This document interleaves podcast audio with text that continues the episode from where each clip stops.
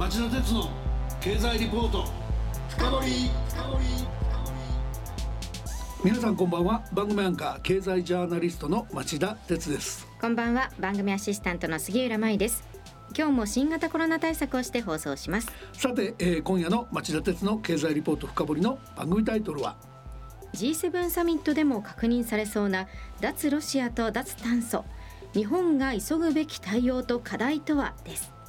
6月26日から28日にかけて、えー、ドイツのエルマウで、えー、G7 主要7カ国のサミット首脳会合が開催される予定です、はい、これに先立ち5月25日から27日には G7 気候エネルギー環境大臣会合がドイツのベルリンで開催されカーボンニュートラルの実現に向けた石炭火力発電の廃止やロシア軍によるウクライナ侵攻を踏まえたエネルギーの脱ロシア化などで一致していますそこで今夜はこの番組ではすっかりおなじみですが、えー、環境省勤務時代に京都議定書の取りまとめに奔走されミスター京都議定書の今をも持ちの環境問題の専門家で日本経済研究センターの特任研究員でもある小林薫先生に G7 サミットでは閣僚会合の決定事項のさらなる深掘りがあるのか他に考えられるアジェンダは存在するのかさらには日本に課された課題は何かといったことについて幅広く伺っていきたいと思います。今夜も関心の高いテーマですからね。どんなお話になるんでしょうか。それでは早速ご紹介しましょう。小林さんこんばんは。こんばんは。えー、小林さんご多忙の中、えー、ご出演ありがとうございます。今夜もよろしくお願いします。お願いします。それでは CM の後町田さんにじっくりインタビューしてもらいましょう。この番組はエネルギーを新しい時代へジェラがお送りします。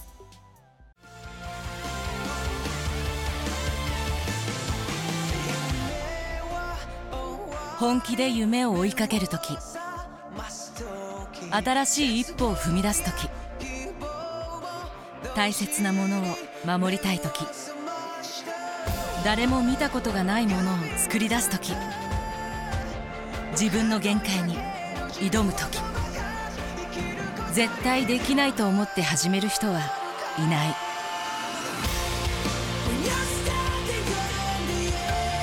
絶対なんて誰が決めた？CO2 が出ない日を作る。ジェラはゼロエミッション火力と再生可能エネルギーで2050年 CO2 排出ゼロに挑戦します。発電の常識を変えてみせる。JERA. 町田鉄の経済リポート深掘り。それではまず小林さんのプロフィールをご紹介します。小林さんは1973年に慶応大学経済学部を卒業後環境庁現在の環境省に入庁されました1997年から環境保全対策課長として京都議定書の取りまとめに奔走されその後地球環境局長や官房長を経て2009年に環境事務次官に就任。退官後は日本経済研究センターの特任研究員や東大の客員教授を務めておられます。また東大の工学博士号もお持ちです。はいそれでは早速伺っていきましょう、えー、まず5月25日から27日にベルンで開催された G7 気候エネルギー環境大臣会合の共同声明もしくは合意事項について小林さんから見たポイントを紹介してください。合わせて26日からドイツのエルマウで開催される G7 首脳会合で関連して新しいアジェンダなりさらなる深掘りの追求といったことがあるのかも触れていただけるとありがたいです。よろしくお願いします。はい、えー、まあ私あのすいませんけど役所を退職してまして、はい、もう10年以上経ちますのであんまりインサイダーのことはあの申し上げられないというか知らないと言った方がいいと思いますが。知ってちゃいけないんですねそうですね、ただまああの外から見てると大変克明な、あの環境大臣会合の声明といいますかコミュニケですね、はい、これが出ておりまして私あの大変今の状態をよくまとめた、あのこれを読めば部外者の人でも今何が大事なのかとよくわかるよくできたコミュニケだったと思います。ま、毎回そうだと思うんですけど、えー、やはりその G7 っていうのはその先進国の知恵をこう持ち寄った場所ですので、まあ、上積みだけでなくてそういった基礎資料、もなかなか面白いなというふうに思います。で今まあご質問ですけどそれを見てまあ全体としてどう思うかという点をまず申し上げますと、まあ、一つ私がまああの良かったなと思いましたのは地球環境保全というのはどちらかというとこう平和な時に世界が平和な時に進んできた歴史がございます。うん、東西冷戦が終わってからフロンの規制だとかオゾン層の保護だとか温暖化対策しようだとかあるいはその地球サミット基準に行われましたけどこういった機運が高まったんですが今回はその国際緊張の中で開かれると。いうことで、まあ、逆に言うとそのちょっとまあ環境保全後回しにしても、戦争しなきゃってこういくのかと思ったらそうではなくってこういった戦争にも負けずにちゃんとむしろやるべきことをやろうというようなことがトンとしてあるのでそれがあのすごく心強かったと思います。だいぶそのうん、人類も賢くなったなという感じがするところです。あのそこはちょっと関連して伺っておきたいんですけど、はい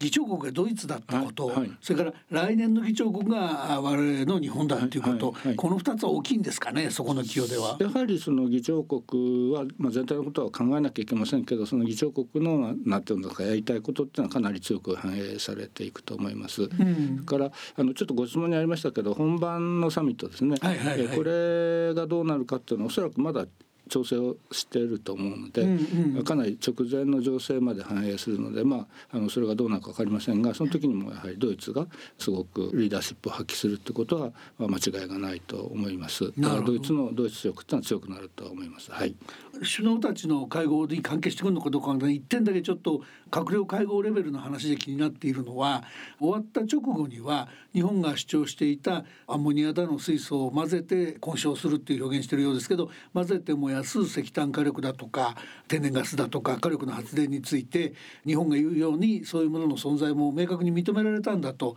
いうような報道が多かったんですけどここへ来てまだなんか揉めてるようなそんな主張は通ってないかのような報道も目立ってきて一体どうなってんのか私よくわからないんだけどあれはどういうふうに解釈したらいいんですかね？すごくまあ難しい質問で私はあの裏話は知りませんので、はい、ただまああの結論から言えば今後の運用次第と思います。っていうのは石炭にですねそういった CO2 フリーの燃料を混ぜると。いうことで、まあ、石炭火力の使える部分は使おうと、はい、それで CO2 を減らそうっていうのは、まあ、現実的なソリューションではあると思うんですね。ただ外国の人は一体それをどうやってするのかとかあるいはそのえー、混ぜる燃料も、まあ、バイオマスって言っても例えば外国でせっかく CO2 を吸ってる木をわざわざ切って持ってきて燃やしたのがいいのかとかですね。あるいはそういう批判最近も強くなってます、それから、まあ、アンモニアとか例えば水素とか名前は出ますけどアンモニアや水素を作る時にその石炭で作ってると、はい、結局余分に CO2 増えちゃうんだよね、はい、だからそのグリーンなものでやんなきゃいけない。で本当にそれをできるのかっていうのはみんな疑問に思ってることです。その辺ができるんであればそういうチャンスも少しは出てきたというふうに読むのがいいんじゃないかなと外から見てても私は思いますけど、まあ、要するにやり方ですね。クリーンな石炭というのはなかなかこう言葉の矛盾があるので、それをどういうまあ要するに再生可能エネルギーをどうやって使うのかってことに尽きるんですけど、はい、そういう点がまあ多少こう現実的なソリューションとして見てくれるようになったっていうのはそうじゃないかなと思いますが。だからそれはいい方向と考えて良さそうですね。まあ合理的ではありますね。うん、急に明日からやめちゃうというのはよくないですし。うん、なるほど、はい、よくわかりました。はい、あのまあ、関連してというかあの小林さんの冒頭でこんな戦争の時でもちゃんと地球環境を考えようっていう方向が出たって評価されましたけど特にその一筋縄でいかないけどもウクライナへの侵攻に対するロシアの制裁としてエネルギーの脱ロシア化みたいなこともかなり今回の閣僚会合レベルでありましたよね。ねはいはい、これはどういうご評価されてますか、はいまあ、全くその通りで、まあ、実際そのヨーロッパはまだまだロシアに依存しないといけないんだと思うんですけど、うん、まあ、その中でも少しでも地産のエネルギーをその使おうとかですねいうようなことに舵を切っています。それからエネルギーだけでなくて鉱物資源についても言及がありまして、うん、そのサプライチェーン全体の脆弱性っていうようなことをもっと考えて強靭なそのサプライチェーン作ろうというようなことを言っています。だからまあ私から言わせればそのやはり環境のために余分なお金を払ってでもそういう安心できる経済にしていこうと。そのことがだけど逆に言うと平和にもつながると思うんですね、はい、つまり俺はエネルギー持ってんだから無理が通るだろうとかいうようなその傲慢なやり方が減るってことはやはり長い目で見ればすごくいいことだというふうに思いますね。うん、はい、それから水の問題とかいろんなそういう資源問題に今回あのすごく目配りがあったと思います。そのおっしゃったところ歴史的な転換であのドイツなんかその前のメルケル首相の時代早い段階からロシアとの経済的な結びつき相互依存が強まれば平和になるだろうと言ってたのが逆の結果になっちゃったわけですからそこの大転換っていうのはやっぱり歴史的ですよね。そうですね。まあただその要するに縁を切るってわけにいかないので、はい、どう関与するかのやはり試練だと思うんですね。あの仲良くするのでうまくいく時もあるでしょうし、あのいやいや俺たちはその独立できるんだぞということで交渉する方がいい時もあるでしょうし、それからロシア自体もまあ学んでいただければすごくいいなと思います。まあね爆弾なんかで CO2 出すのは本当にバカバカみたいな話ですから、ね、ぜひぜひやめてほしいと思います。原発占拠したり攻撃するのもやめてほしいですけどね。ないですよね。わかりました。ちなみにその脱ロシアであったり脱炭素であったりとりあえずまあ G7 の会合年にお話がかかってますんで G7 のメンバー国の中で個別にこれは見習うべきだとか注意すべきだとか危ういとかなんか特筆すべきような動きって最近気になってらっしゃることありますか？そうですね。むしろ危ういってことはないんですけどそれぞれ国内政策を工夫して進めるようになってきてるなと。いう気がしてましてあのそれぞれむしろ日本なんかにとっては外国の工夫を見習うべきだと思いますですね。例えばビルなんかの断熱性の規制の強化とかそういうまあ大変地道な話ですけど、はい、そういうようなことをやられていらっしゃいますんでちょっと日本の方が少し厳しめの政策について言えば遅いかなって気がしておりますけど、はい、今始まった話じゃないけどカボンプライシングなんかも相当見習うべき点多いと言っていいんですか、ね、そうですね、まあ、まさしくその通りで。あのもちろん G7 のそのコミュニケでも書いてありますけれども、はい、まあ、ただ日本自身日本の話をしてよろしければ、まあ、骨太の経済運営方針の新しいバージョン出ていますけれども、はい、その中でその成長志向のカーボンプライシングをやると、うん、でそのカーボンプライシングをやる一方成長とか新しいイノベーションにつながるような技術革新とか事業については投資をするとい。うことで、それを合わせてやると。要するに飴とムチって言ったら言葉が悪いですけど、うん、それを一体的にやる。すごく大事でやるといいことがあってやらないことがあると悪いことがあるっていう機械費用差が効きますんでインセンティブになるんで、まあ、そういう組み合わせるのはすごくいいことだと思いますが、まあ、そういう文脈の中でつまり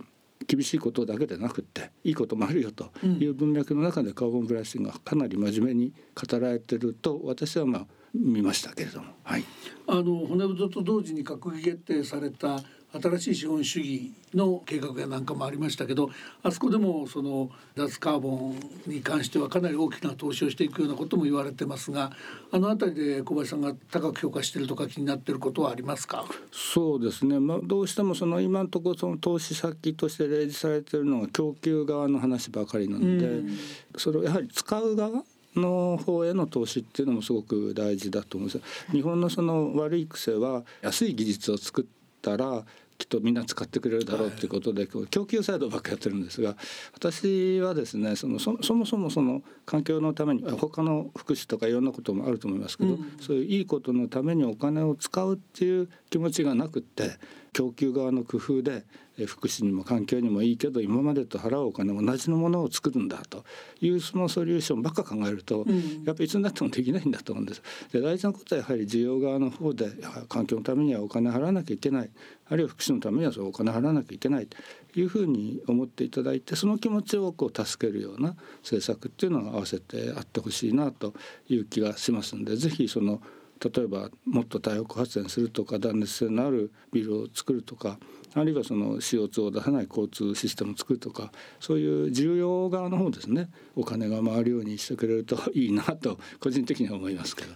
あのしかるべき税制優遇だったり補助金だったり例えばその太陽光発電でも自分の住宅で頑張ってやった人にはつけてあげるみたいな工夫が必要っていうそうですね。あのですから太陽光発電なんか例えば今注目してますのあの東京都の条例を作ろうと、はいはい、でかなりこういやいやそんな余分なお金払うのは嫌だとかいうパブコメなんかが出てるように噂では聞いておりますけれども、えー、あのいろんな YouTuber の人とかですね、えー、えー、聞くとそういうこと言ってますがいやそこが一番肝心なとこでやはりその自分たちはお金払いたくないと。どっか田舎で太陽光があるところで作ってくれと。いうそういうまあ率直な気持ちだと思いますけどそういうことでやはり世の中やっていけないんですね。ですからまずは東京みたいなその一番儲かるところがしっかり自分の手でできることをやると、うん、それからまたそこで電気ができると東京の中で使えますんで、はい、ここがまた面白いと思うんですよね。東京の事業者の人はみんなどこから再生可能エネルギー持ってくるか悩んでるわけで、うん、その仕組みを作ってあげて地産地消ができるというようなことをやっぱお金かけてやるって。そうじゃないと新しいなんていうか成長分野って出てこないんですよね、うん、安かろう悪かろうでいいじゃないかっていうのは 本当にやめてほしいなと思います。はい、いやあの非常にもっともなお話だと思うんですけど東京都の話に限って言うとなんか義務化っていう表現が出ちゃったんで、うんうん、みんな反発してんじゃないのかなと思うんですけど、うんうんあのむしろ飴になるような政策を持っていく方が受け入れられやすいんじゃないかと思うんですけど、まああれ義務化っつってもハウスメーカーさんが売る時にそのどのお客さんに絶対売らなきゃいけないってことはない。ですよ全体として太陽光発電がつくお家をたくさん売りましょうねという義務化なので、うん、まああの直接その消費者の自分家に絶対つけなきゃいけないというのでは全くないです、うんはい、それはそうなんで私はその義務化って言葉はちょっと一人歩きしてるかなと思うんです。ですよね。それからもう一つ町田さんおっしゃったところのポイントで発電した電気をどう使うかいうところにもちょっとこうストーリーがあるといいと思うんですね。うん、単にその一つ一つの家が義務として太陽光を使うべきだっていうだけでなくってそれはそうあるべきですよ。できる限り自然の力を使うべきだと思いますがそれを超えてせっかく出てきた電気は